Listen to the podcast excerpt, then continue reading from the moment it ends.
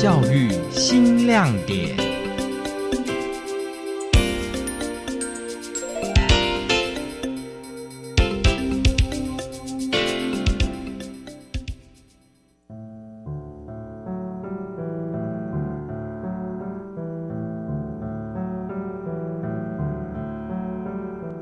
说到旅行，很多人会想到游山玩水。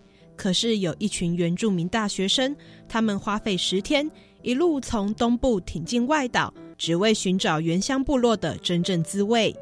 我是教育电台彰化分台的曾小婷。这集教育新亮点，我们访问暨南国际大学文化实习生团队，聆听这场壮游的点滴回忆。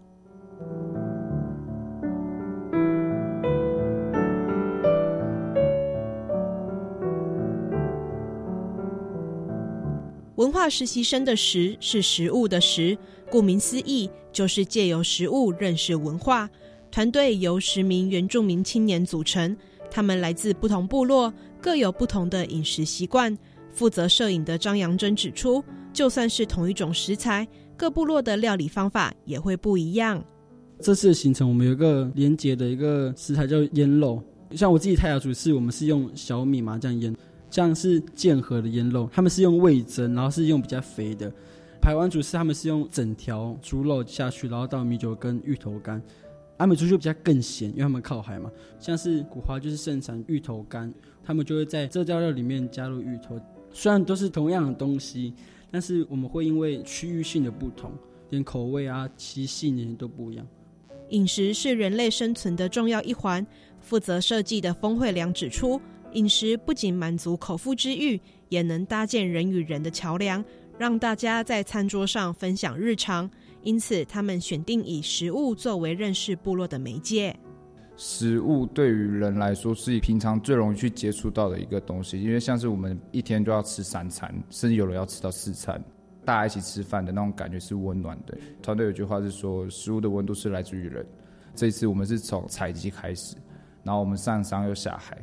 我们还要体验种植，透过饭桌上见面就会聊天，彼此就会分享我们这个食物。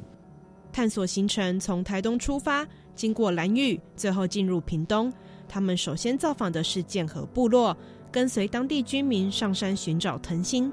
张阳珍说：“要是没有亲自做过，他不会知道藤心这么难取得。”哦，我是宜兰的泰雅族，我们有吃这个。可是这次是我第一次亲手去上山，然后去拉藤，这样我没想到那个藤是那么大，然后且是那么高，要两个人要合力气这样拉才下来。然后拉完之后，你这么长的，然后只有那一小段可以吃，就真的很得来不易。而除了进入山林，团队也走向大海，以传统方式捕捞日本秃头鲨，学到珍惜资源的重要。像是我们去那个剑河，我们有吃一个石马令，它就是一个小鱼，我们就狂吃。隔天去抓的时候，就是你这样铲，然后只会有意志，觉得有点不好意思，因为前天晚上吃太多，就觉得那个真的很难拿。对对对对对，我们真的要珍惜，就是我们每个食材、每个故事、每个文化。之后，团队到峦山部落寻找会走路的树，到桃园部落与延平乡公所青年发展所交流。到都兰部落制作环保的槟榔俏餐盒和椰子碗，最后到富冈部落体验阿美族的美式生活。总招刘子熙分享，光是稀松平常的野菜采摘，就让他受到文化冲击。然后他就说：“好，走，我们去采野菜。”他说：“啊，可是外面没有田啊，外面就是柏油路，你知道吗？”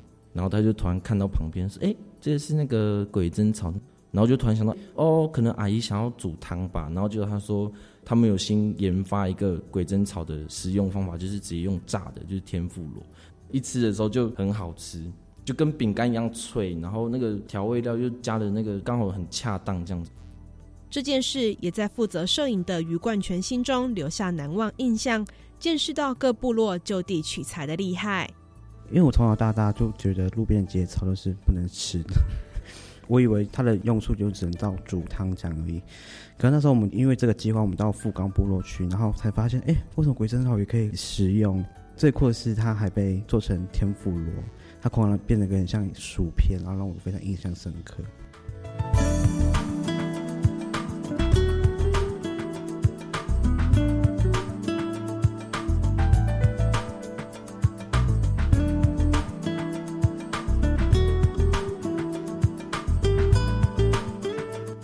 后半段旅程，文化实习生团队离开台湾本岛，前进兰屿，在野营部落抓石鳖、做芋头糕。峰惠良分享，做芋头糕非常消耗体力，需要众人轮流接手，持续不断捶倒芋头，才能做出美味的糕点。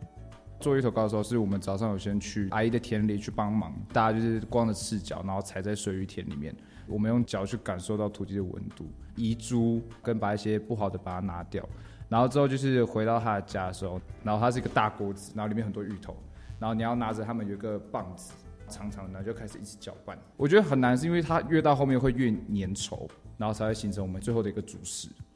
十天的旅程不可能一帆风顺，在蓝雨期间。团队遇上台风，又发生车祸，行程一度被打乱。余冠全说：“多亏这些事件，让他见识到团队的力量。虽然遭遇危机，但大家很快各司其职，分头解决问题。”那时候，因为我们去蓝屿的时候，我们遇到台风，我们要么就留在那，然后什么事都不能做；要么就是快点回本岛。马上应变去找其他的部落去合作，这样。然后当下就是我们一个组员来自古华部落的一个青年，他就是说：“啊，我们可以去我们部落啊，我们可以去体验一下关氏的生活。”我们就打电话到青年说：“我们说 OK。”然后我们就马上就去。当初文化实习生团队抱着姑且一试的心情，投件申请教育部青年发展署的寻找感动地图计划，没想到却凭中选，从此。成员们除了是朋友，也是工作伙伴，需要重新磨合关系。刘子熙坦诚，他虽然被选为总招，但其实没有自信领导大家，花了一番功夫才找到方法。其实我对我自己的能力有很大的否定，其实对自己很没有自信。在担任总招的时候，其实我觉得前期当然一定是很我很多话都讲不出来，可是到后面的时候，我就觉得哎，话就开始有讲出来，然后。开始可以跟团员们有一些互动，就是说，可能说有间隙的时候，我就可以当里面的那个粘着剂，就是让他们可以再一次粘起。我觉得这个很好。冯慧良分享，十名成员分别来自七个部落，这次壮游让大家有机会认识各族的特色，大大开了眼界。我们这个团队的族群其实特别多，我们有阿美族、泰雅族、赛德克族、塞夏族、卑南族、排湾族、布农族。因为我们十个人，然后就包含了七个族群，团队大部分都是在中部或是西部。当初说要去东部的时候，大家的意愿都是非常的好。刘子熙指出，现在不少原住民青年从小在都市长大，对于自身文化未必熟悉，更需要回到部落寻根。尤其结伴同行最好，可以相互鼓励支持。我很鼓励都市原住民或者是离乡的原住民学生。结伴同行，一起回去，这样子会比较好。就是如果光是想，然后不去行动的话，后面的事就不会再出来了。但是你只要一行动，开始那个人脉，然后帮助你的人、了解你、认同你的人，就会慢慢开始出来。心很重要，就是做就对了，不要怕。这趟一连十天的十人旅行，在每个人心中留下深刻的回忆。对于冠权而言，他在分工合作的过程中，看见自己能力的进步。我接触了我很不擅长的拍摄跟剪辑工作，那我这次就是直接一个回来的时候，我今天很忙，就很多想法、很多的剪辑的设计的感觉，这样发言啊、行动力跟社交力，其实跟学校比起来，我有更大的进步跟能力上的增长。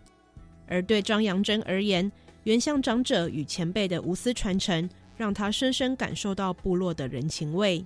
我们是跟那边的阿公他们第一次见面，那但是我们就是透过聊天啊，他也给我们送那个呢飞鱼一大串，可能是他家里那个仅存的哦，部落接纳我们的那个爱心。台风嘛，临时去古华那部落的阿妈他们也可以觉得 OK，然后也很用心的招待我们，还蛮感动的啦。